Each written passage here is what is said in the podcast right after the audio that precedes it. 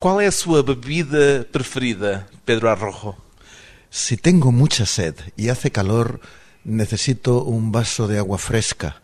Pero si estoy cenando, comiendo, jantare, falando con xente, tranquilamente ahí mudo la nueva cultura del agua por a bella cultura do viño, sin ninguna dúbida.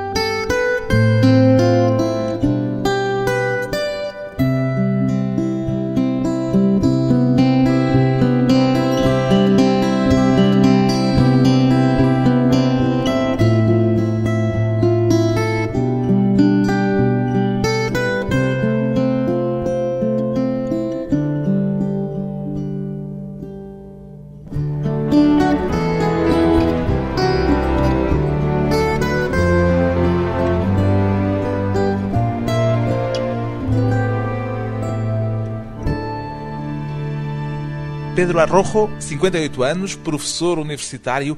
A forma como encaramos a água, professor Pedro Arrojo, tem vindo a alterar-se muito ao longo dos séculos.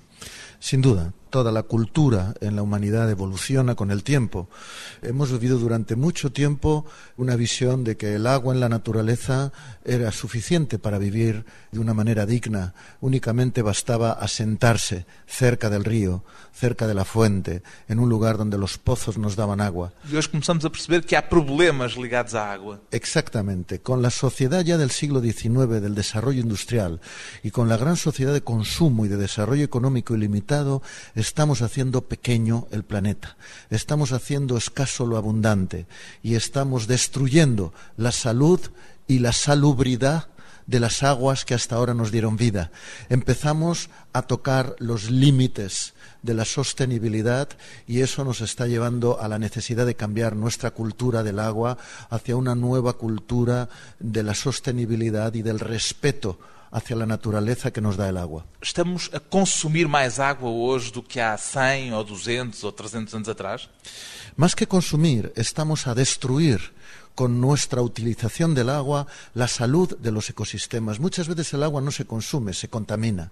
Se destruye la sostenibilidad, la salud de los ecosistemas que renuevan el ciclo hídrico. Es un problema de calidad. Donde antes podíamos beber sin ningún temor, hoy nos envenenamos o nos enfermamos. Diria que há hoje, socialmente, uma maior consciência ou uma menor consciência da importância e do papel da água para as nossas vidas. Empieza a haber una mayor conciencia de que este es un problema. Hasta ahora era un problema simplemente político, donde querías más agua, pedías y el Estado tenía que darla, tenía que suministrarla. Yo pienso que empieza a haber todavía insuficientemente. Una percepción de que todos, los estados, los gobiernos, pero también los ciudadanos, tenemos una responsabilidad si no queremos tener para nosotros mismos y para nuestros hijos graves problemas en la provisión de aguas sanas y salubres. É essa a palavra que sublinha responsabilidade? Esa es una palabra fundamental en la nueva cultura del agua. Esto no es solo una responsabilidad del Estado o del gobierno, es una responsabilidad del Estado y de cualquier gobierno, pero también es una responsabilidad de los ciudadanos. Tenemos que rehacer nuestra relación con la naturaleza. Estamos ante el reto de hacer las paces con nuestros ríos. El reto é o objetivo, o desafio Un desafío. de desafío de as facer pazes. paces con nuestros ríos, con, nuestros, con nuestra naturaleza. Porque considera que temos estado em guerra com os nossos rios e com a natureza em geral? Mire, esto no es una cosa tan nueva, es el paradigma de dominación, de dominación da naturaleza, que viene del Renacimiento. Owen, que era el padre, uno de los padres del empirismo científico, decía de manera brutal, la ciencia debe tratar a la naturaleza como hacía el Santo Tribunal de la Inquisición con sus reos. Dominando-a. Debemos de torturarla hasta que confiese el último de sus secretos. Torturá-la mesmo. Sí, decía torturarla. Es decir, se ha establecido un paradigma en donde nuestra misión es dominar la naturaleza para nuestro interés. Y en ese proceso de dominación estamos matándola. Acontece que a natureza é muito mais forte, provavelmente, do que as nossas capacidades. Sin duda, afortunadamente, muchas veces es más fuerte, pero también es sensible. Y cuando el problema que empezamos a resentir es que cuando nosotros matamos o destruimos la salud de la naturaleza, acabamos matando nuestra propia salud y nuestro propio presente y futuro. Esa es la diferencia que nos está llevando a la necesidad de cambiar esa mentalidad de dominar la naturaleza por otra cultura que sea conocer mejor e adequar nuestro desarrollo a formas sostenibles, respetuosas com o ordem natural. Comecei por aqui e perguntei-lhe se hoje temos uma consciência maior ou menor das eh, implicações que tem o papel da água nas nossas vidas, porque hoje é muito fácil encararmos a água como uma espécie de dado adquirido, quer dizer, como algo de seguro que está permanentemente ao nosso dispor. Basta-nos abrir a torneira, el grifo, como se diz uhum. em castelhano, e a água está lá. Uhum. Isso faz com que as pessoas tenham perdido um pouco eh, a consciência de, de onde vem a água e de o que custa a água chegar-nos a casa? Sin duda.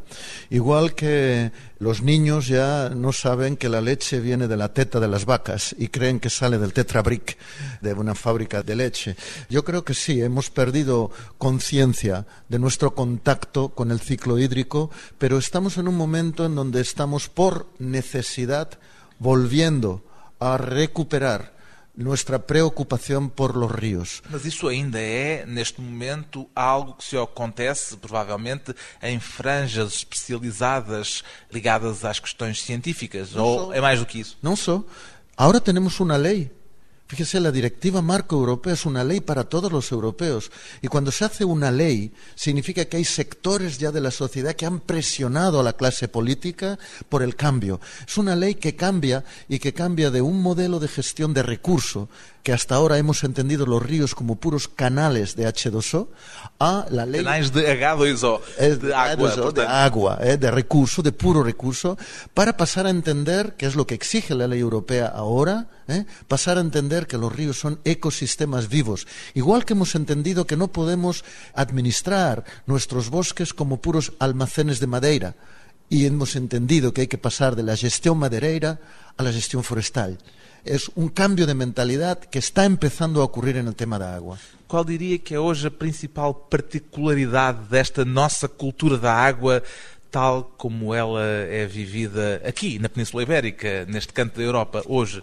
Yo creo que hay dos grandes crisis convergentes que en el tema del agua producen eh, una auténtica crisis humanitaria, esos 1.100 millones de personas sin acceso al agua potable, 20.000 muertes a nivel mundial, a nivel mundial, que nos está llevando ya a cambiar cosas importantes. Por un lado, empezamos a entender la crisis de sostenibilidad de los ríos y empieza a haber ya un movimiento de defensa de nuestros ríos. En España, en Portugal, en Francia, en toda Europa, y hay una ley que empuja en esa dirección. La otra es el problema del acceso al agua potable. Hay todo un proceso en el mundo de escándalo ¿eh? ante lo que son esos datos de 1.100 millones de personas sin acceso al agua potable y un movimiento creciente que defiende el derecho humano al agua potable frente a los procesos de privatización que nos impone muchas veces el Banco Mundial y los grandes intereses de las grandes compañías privadas de gestión de aguas. ¿Hay alguna relación entre el plano mundial, el plano global y el plano local nestas questões da água? Porque Pode-se dizer que o facto de haver em África gente sem acesso à água potável não é possível de resolver por aqui termos mais cuidado com a água. São dois universos aparentemente totalmente distintos. es el mismo universo en el que la organización, la conciencia de las sociedades es distinta, pero el universo es el mismo. Los seres humanos se envenenan si toman metales pesados, si son africanos o si son portugueses. El problema es que las empresas europeas pueden hacer vertido contaminante en África y matar africanos. Vertido hoy, quer dizer podem derramar eh, pueden derramar lixo, eh, lixos contaminantes sobre un río en Senegal o tal vez en el Paraná, en Argentina, pero no pueden hacerlo en Europa porque ya se han hecho leyes, porque la sociedad tiene una mayor conciencia de que eso no debe hacerse. Entonces hay diferencias políticas, diferencias de sensibilidad y una realidad tremenda, y es que estamos globalizando solo los intereses de las grandes compañías. No estamos globalizando derechos humanos, no estamos globalizando el derecho a la cultura, a la defensa de los intereses de los niños, a la educación o al derecho humano al agua potable. Y ahí yo creo que hay una responsabilidad no de los africanos o de los sudamericanos, hay una responsabilidad global a cambiar el modelo de globalización que estamos imponiendo desde los países ricos. Pois bem, foi para levantar este tipo de questões que foi criada a Fundação Nova Cultura da Água, de que Pedro Arrojo é um dos fundadores. Em que é que consiste? Já o disse de uma forma um pouco genérica, mas se lhe perguntasse o que é a nova cultura da água, ou o que é que deve ser a nova cultura da água, quais seriam as duas frases essenciais para a definir? Debemos de cambiar no solo la política y las instituciones o las leyes, tenemos que cambiar los valores y las prioridades. Necesitamos una nueva ética basada en la sustentabilidad, el respeto a la naturaleza y una ética basada en la solidaridad, los derechos humanos iguales para todos. Eso en el tema del agua es esencial, es una nueva ética, una nueva cultura, unos nuevos valores que deben presidir nuestra relación con el agua y con los ecosistemas acuáticos. Este conceito de nova cultura da água, no seu entender, é sobretudo um conceito de ordem científica o de orden política? Yo creo que es un concepto que basa sus fundamentos en un orden ético distinto y además requiere, lógicamente, aplicar los conocimientos científicos y técnicos que tenemos actualmente de manera distinta, ¿eh? de manera más eficiente, de manera que la nueva cultura del agua, en definitiva, es recuperar la vieja sabiduría y la vieja prudencia de las culturas ancestrales para saber aplicar desde esa ética solidaria y sostenible las nuevas tecnologías al reto de vivir de manera lo mejor posible, pero también sostenible y solidaria. Ciência política, mas sobretudo ética. Depois de uma pausa curta, voltamos com Pedro Arrojo, da universidade ao empenhamento numa causa social.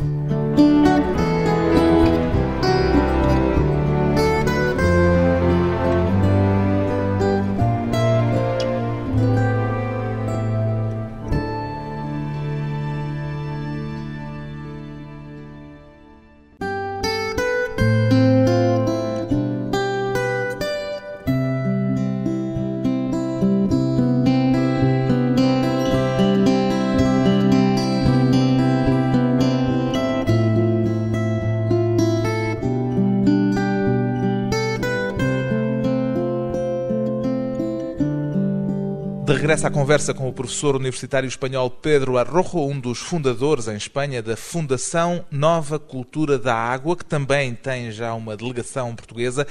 Como é que nasceu o seu interesse por estas questões ligadas à água, Pedro Arrojo? Yo soy de origen eh, licenciado en físicas, había hecho mi doctorado en ingeniería, gestión de aguas, pero en aspectos ingeniería, y finalmente me interesó la parte más social y económica. Finalmente soy profesor de economía, pero mantuve... Portanto, começou pelo aspecto, digamos, eh, científico puro e duro, a física da água, e chegou depois de Os aspectos sociais. aos aspectos sociais y ambientales. Cierto. El agua, es, eh, en ese sentido, para mí fue una especie, digamos, de contaminación, en donde se me convergieron el interés, interés, vamos a decir, científico de un tema complejo, de un tema multifacético con una cuestión que tenía fuerte involucración social y fuerte involucración sobre las personas. El día que, hablando con gente que estaba atingida por grandes barrages en España, me explicaban su problema y cuando empiezan a explicar cómo les han inundado su casa, su pueblo, siempre lloran. Cuando ves llorar a una persona por temas de agua, ese tema ya deja de ser solo un tema de racionalidad, es también un tema emotivo es un tema de derechos, es un tema de vida. Y en ese sentido yo estoy preso por una convergencia del reto intelectual, científico, con el reto ético y emotivo. Esse desafio ético e emotivo contamina de alguma forma aquilo que são os dados científicos da questão. Quer dizer, altera esses dados científicos e políticos, porque há também uma componente política séria nestas questões. Yo creo que yo procedo de la ciencia dura y siempre defendí que la ciencia nunca se puede aislar de lo emotivo y de lo social. Los científicos que dicen ser puros suelen defender intereses oscuros. Luego yo creo que... Costumam defender intereses... Isso é uma ilação sua? Siempre ha habido... La ciencia ha estado a interés, al servicio de los intereses poderosos de cada sociedad. Siempre el brujo fue amigo del jefe de la tribu o feiticeiro, o mago. Siempre, siempre hubo una relación. Entonces, yo lo que creo es que hay que vivir las cosas con humanidad. E os cientistas hoje são a continuação do que eram os feiticeiros, os bruxos, os magos sin no passado. Duda, sin duda. Y desde la ciencia se pueden llegar a conclusiones diversas. No significa que sean eh, engañosas, simplemente pueden ser enfoques distintos. No, yo creo que en mi militancia o en mi compromiso social, yo sé que mis discusiones cuantitativas, mis propuestas y mis trabajos científicos son mirados con lupa por quienes no están de acuerdo conmigo, porque me acusan de tener parte, de estar en favor de determinadas posiciones preconcebidas, lo cual eso me obliga a ser todavía mucho más riguroso en mi análisis matemático, en mis análisis científicos, de aquellas cosas en las que estoy involucrado y en donde no solo mandan los números, mandan también los derechos humanos que no se pueden cuantificar. Falou em militância. É assim que se sente um militante, um ativista? Claro, sí, sí, yo me siento un activista. Mais do que um cientista? No, ni más ni menos. Yo me siento una persona. Siento una persona comprometida con la sociedad y con la historia y con el momento de la historia que me ha tocado vivir y lo hago desde mis conocimientos científicos, desde mis convicciones morales y desde mis compromisos también personales en torno a lo que entiendo que es justo y razonable. O seu interesse pela água é uma continuação lógica desse seu trabalho na área da ciência, mas houve algum momento em que isso tenha ganho uma especial cuidado em que, de repente, por um acontecimento qualquer, público ou privado, a água tenha assumido o lugar que hoje tem na sua vida? Sí, yo estaba trabajando, yo empecé a trabajar en el tema del agua porque creo que vivimos en una sociedad en la que el oráculo que se ha mitificado para la política, para las decisiones públicas, es en el último tiempo el oráculo de la racionalidad económica. Y como todos los oráculos, pienso que son tramposos, que tienen São trampa. enganosos. Engañosos. Y por eso yo entendí que había dos temas que me parecían como economista que eran engañosos. Uno era la irracionalidad de las políticas en temas de tráfico, de movimiento, ¿eh? y otro era el tema del agua. Y entonces empecé por una razón de tipo intelectual, a ver si podía descubrir esas trampas que estaban llevando a una mala gestión de agua, a una mala gestión del transporte. En ese camino, un día vinieron a verme atingidos por barrages del Pirineo. Y en esa conversación que tuve y que empecé a hablar con ellos de cómo eran, de cómo lo veían, qué había pasado, y cuando los preguntabas a gente que ya le habían inundado su pueblo, cuénteme cómo fue. Ellos no querían, como mis padres que nunca me quisieron hablar de la guerra en España, porque era una experiencia Era de- traumático. demasiado dura. Había que olvidar y no se puede olvidar. Y entonces cuando al final con confianza conseguí que me hablaran, a los dos minutos estaban llorando. Y en el momento en que llora una persona delante de ti, una persona mayor, ¿eh? y llora explicándote su problema, en ese momento la racionalidad se encuentra con lo emotivo. Y en el momento en que un ser humano es capaz de unir lo racional con lo emotivo, yo pienso que nuestra potencia para buscar ideas, para buscar salidas y soluciones, aumenta muchísimo. Ahí Mas estoy yo. Isso quer dizer que em qualquer situação em que alguém chore por causa de uma barragem que é construída, essa barragem está errada? É o seu Não. ponto de vista? No, no necesariamente, no, no digo que sea así. Yo suelo decir, los atingidos por barrages y por cualquier otro grave problema, tal vez no tengan razón en cómo proponer una solución, pero estaremos de acuerdo que tienen el problema y que merecen ser escuchados. Y por tanto yo en ese sentido creo que la ciencia tiene una obligación de escuchar a la gente que tiene problemas, que generalmente es la gente que no tiene dinero y que es la gente que no te puede pagar. Já li a sua opinião de que o betão tem sido essencial na gestão da água e que há demasiado betão, ou seja, barragens, transvases, esse tipo de obras hidráulicas que está a desvirtuar e também a pôr em causa a água que temos à nossa disposição. É um adversário das barragens ou da continuação de construção de barragens? No, no soy adversario.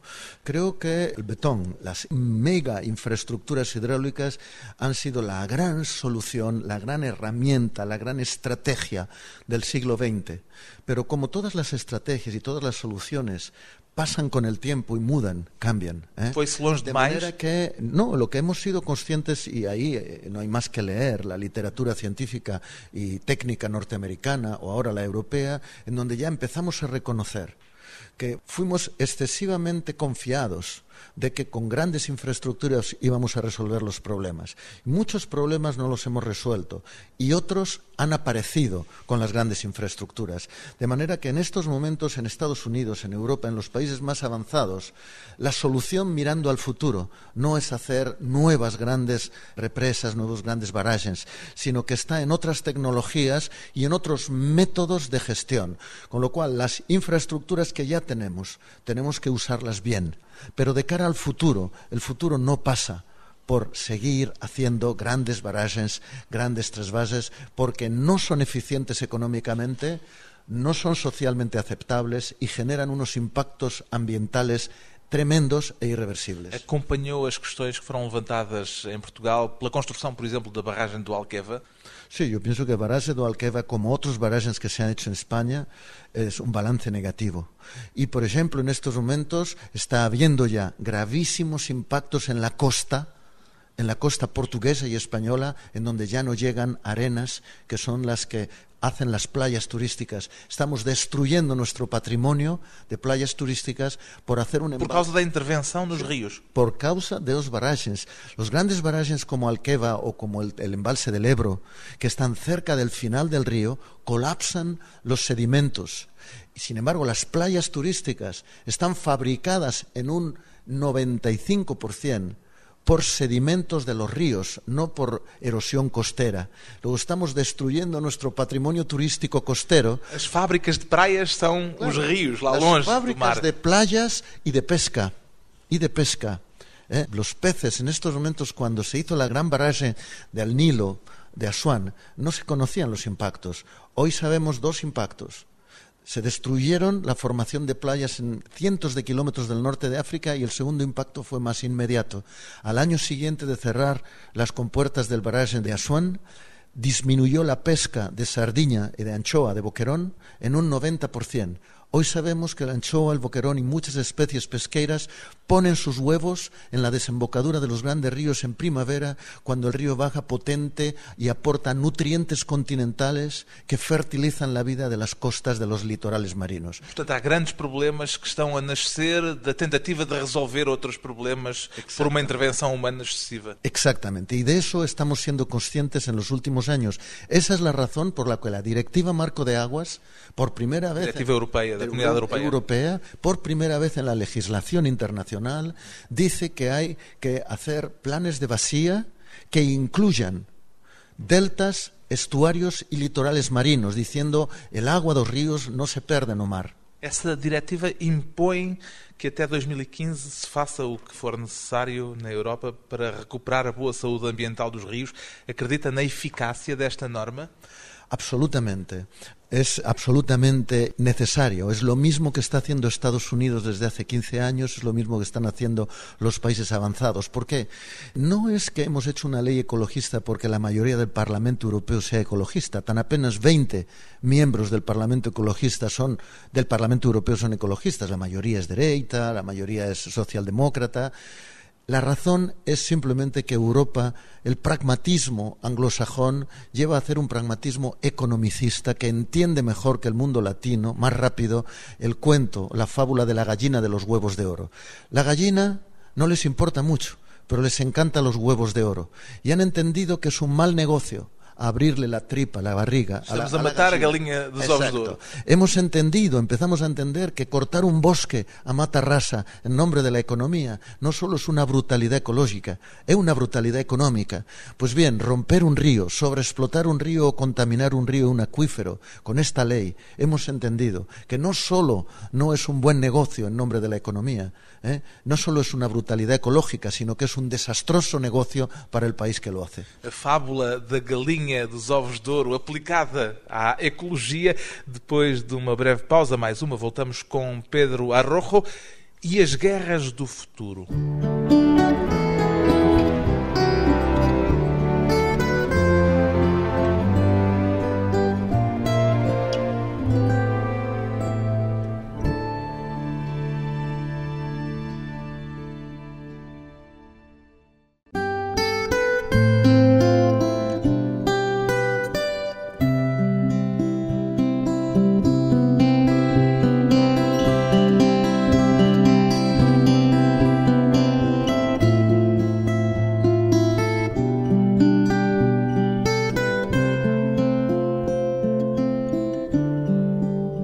Convidado hoje para a conversa pessoal e transmissível, o professor universitário e presidente da Fundação para uma Nova Cultura da Água, Pedro Arrojo. Pode-se falar de um problema de escassez de água no mundo, Pedro Arrojo? En general no es un problema de escasez. Vivimos en un mundo que es el planeta azul, es el planeta agua. El problema es que hemos roto, hemos quebrado la salud de nuestros ríos y empieza a ser escasa el agua de calidad. Hemos matado... O que falta é água potável. Lo que pasa es agua potabilizable. Hemos matado salud de esos ríos, primero han muerto las ranas y los peces y ahora empiezan a enfermar las personas o empieza a haber problemas de potabilidad. Há 18% da população mundial que não tem acesso à água potável. É um número absolutamente assustador. Mil, 1.100 millones de personas no tienen acceso garantido a agua potable, pero no porque no tengan agua, sino porque allí donde antes se podía beber tranquilamente, hoy te contaminas o te envenenas. Entonces el problema es un problema ecológico y al mismo tiempo un problema humano. ¿eh?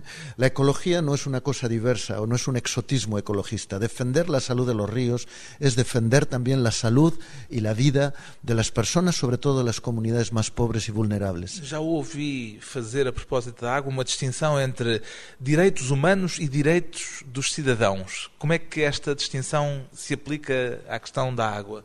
Bueno, yo distingo entre agua, derecho humano, agua vida, agua ciudadanía y agua economía. Cuando Naciones Unidas nos ha llegado a decir, miren, hay un derecho humano a un 30, 40 litros mínimo de agua potable por persona y día, significa que ese agua tiene que ser un derecho humano y no puede ser sometida a pago ni a ningún otro tipo de restricción. En ese sentido, tienes una prioridad máxima, es la fuente pública, potable y gratuita. El derecho a vida. El derecho a vida, y eso ni se compra ni se vende, ¿no? Pero eso es apenas el 1% del agua que estamos a consumir. ¿eh? 30 litros es muy poco comparado con todo lo que consumimos para la economía, etc. Há algum cálculo de quanto consumimos nas nossas sociedades aqui na Península Ibérica hoje, diariamente, per cápita? Mire, en nuestra casa consumimos unos 120 litros por persona y día, pero en la actividad económica global podemos consumir entre 2.000 y 4.000 litros por persona y día. Incluso en las zonas más secas, como Algarve o como las zonas del Mediterráneo español, más de 3 toneladas de agua por persona y día para agrobusiness, para hacer, por ejemplo, producción para la exportación o para hacer campos de golf. Campos de golf. O para hacer turismo intensivo. Aí não se etcétera, falar etcétera. da água como um direito humano, claro. Ese es el, en todo caso, es el derecho a ser más ricos todavía, ainda, ¿no? Pero eso no es un derecho humano. En ese sentido tenemos que distinguir lo que es el agua vida, que es un derecho humano, agua ciudadanía, que es ese mínimo de agua para tener agua en casa, para la ducha, para lavavajillas, para la lavadora, que tal vez no sea un derecho humano, pero debe ser un derecho ciudadano accesible a todos, a cambio también de una tarifación que sea adecuada, que sea cada vez más cara para el que más consume, de manera que el que consume poco sea muy barato, pero el que mucho consume para hacer una piscina, ahí pague más caro y con lo que paguen de más, quienes más usan, se pueda también cubrir el derecho humano y el derecho ciudadano de los que menos tienen. Quer dizer que o preço da água pode ser uma arma para tentar impor uma certa responsabilização no uso da água, no seu entender. Sin duda. Si yo creo que el agua eh, tiene que ser como tantas cosas, primero motivo de un cambio de cultura y de educación, pero a veces hacer una buena tarifación ayuda a introducir esa responsabilidad de cada cual. Si algo te va a salir mucho más caro, es una de las razones que te va a llevar a ser más prudente. Eh, y sin embargo, si eso, como yo a veces digo en España, si paga el rey, ¿eh? Es decir, si pagamos entre todos eh, tu derecho a ser más rico. Paga el rey. eh, todos pagamos, todos n- pagamos ninguém paga. Para, ninguém paga, pero pagamos todos para que Acabamos você, por pagar depois no orçamento. por ejemplo, pero para que usted sea más caro, para, para que usted sea más rico. Entonces, eso yo pienso que nos lleva a una mala administración. Yo creo que entonces, eh, tener un buen sistema tarifario, bien discutido, bien acordado socialmente, es una herramienta también para hacer una mejor gestión del agua. Portugal e Espanha têm interesses comuns ou interesses concorrenciais no que diz respeito à água? Si nosotros hacemos una visión del agua de recurso, entonces va a ser concurrencial. ¿Para quién es el recurso? ¿Para ti o para mí? Si hacemos, como exige la directiva Marco, una gestión de vacía, entonces la vacía es común. Vamos a tener que Uma gestão de bacia é assim que se chama? É esse o conceito para uma forma partilhada de usar a água? La directiva Marco exige una gestión ecosistémica eh, común das vacías internacionais e, en ese sentido, nos obliga a gerir de una manera compartillada y solidaria lo que é unha responsabilidade común. El Tejo en Lisboa este mal, ese estuario, non é unha responsabilidade portuguesa, é unha responsabilidade española e portuguesa. E, por tanto, temos a facer planes de vacía partilladas comunes en unha discusión e unha transparencia e participación cidadana compartida entre os cidadáns que están en las vacías en un lado a outro da fronteira. Em Espanha, os transvases, que há uns anos que tiveram uma forte oposição em Portugal, mas também tiveram oposição em parte eh, do território espanhol, resolveram algum problema no que diz respeito ao acesso da água? agravaron los problemas, porque generaron una expectativa el litoral mediterráneo mayor al agua que iban a llevar. De manera que si Em Barcelona continua a haver problemas, por exemplo, de água potável. En este momento ya no.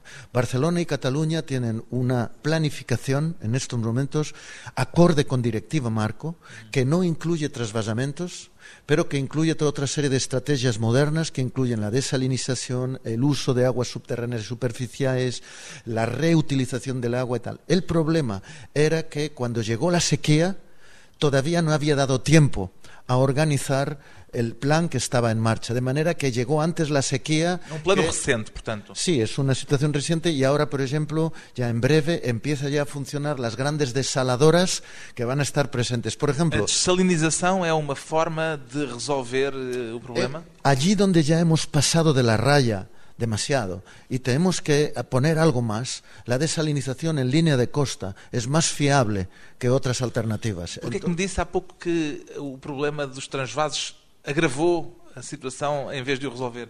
Primero porque generó más expectativa que solución. Allí donde se quería decía que había un déficit de mil, se aportaron mil, pero se generó una expectativa de cinco mil, con lo cual pasó a haber un déficit de cuatro Quer mil. dizer que as pessoas começaram a consumir mais? Claro, empezaron a hacer más regadío, más turismo, más demandas, y entonces en estos momentos el déficit es mayor que antes de hacer o trasvase. Y por otra razón, porque cuando hay sequía, los trasvases no funcionan.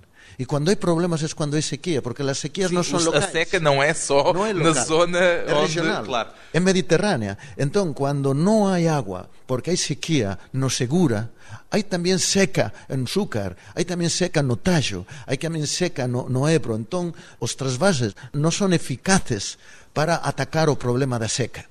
Costuma-se dizer por vezes que no futuro as guerras que vierem a acontecer provavelmente já não terão como pano de fundo o petróleo, mas a água. Parece-lhe que existe de facto este risco? Yo no creo eso. No creo eso, es un mito. Pero sí es verdad que, miren, las guerras, cuando se dicen que se hacen por una razón, no suele ser verdad. Cuando se dice hacemos una guerra por el honor de la patria, no es verdad. Desde ese el honor de una colina que nos han ocupado los enemigos, no es verdad. Lo que se toman son pretextos emotivos que nos permiten construir la imagen de que el extranjero es un enemigo que hay que matar. E a água não pode ser um pretexto emotivo n- Sim. numa situação de conflito? Es un pretexto, pero nunca una razón. De manera que, por ejemplo, en Palestina o en otros muchos sitios, el agua se ha transformado como en una bandera de guerra. Pero la verdadera razón, yo le pregunto una cosa, ¿sabe usted cuánto vale desalinizar un metro cúbico, mil litros de agua? Lo más caro que podemos hacer. Mire, en estos momentos vale 40 céntimos de euro, mil litros. ¿Usted iría a matar españoles, americanos o rusos para evitar pagar 40 céntimos de euro por mil litros, por mil litros, ¿usted iría a la guerra por eso? Bueno, pues esto es lo que quiero decir. No hay verdaderas razones. Si Israel mantiene ahora una división inequitativa del agua y mantiene el agua como un elemento de guerra, no es por una razón económica, es por una razón de poder. Y se usa el agua como una bandera de sentimientos, como una bandera que motiva a la locura de la guerra. Qual é, no seu entender, a maior ameaça à água? ¿A mayor? Ameaça Sí. À água que hoje em dia temos ainda à nossa frente? La mayor amenaza a nosotros mismos a través del agua es nuestra ambición sin medida. Si no somos capaces de controlar nuestra ambición, estamos matando nuestra propia vida, estamos haciendo pequeña, estamos envenenando, estamos destruyendo nuestra propia casa, nuestro planeta. Ameaças que é necessário combater com uma nova perspectiva sobre o líquido da vida, a água. Pedro Arrojo é um dos mais destacados elementos nesse combate à frente da Fundação Nova Cultura da Água.